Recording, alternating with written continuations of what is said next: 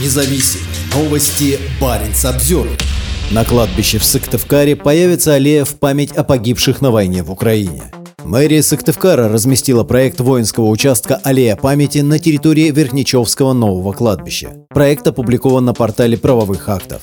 Согласно документам, на аллее будут хоронить участников войны в Украине. Для этого отведут территорию площадью почти 3000 квадратных метров. На аллее предусмотрят площадку для отдания воинских почестей, а также дорогу для проведения маршей. Стоимость объекта не указана. Российские власти прилагают большие усилия для увековечивания памяти солдат, погибших на войне в Украине. Иногда это доходит до абсурда. Так в одной школ Коме будут хранить медали героя, который был завербован на войну из колонии, а до этого забился бутыльника табуреткой и сидел за сексуальные отношения с подростком.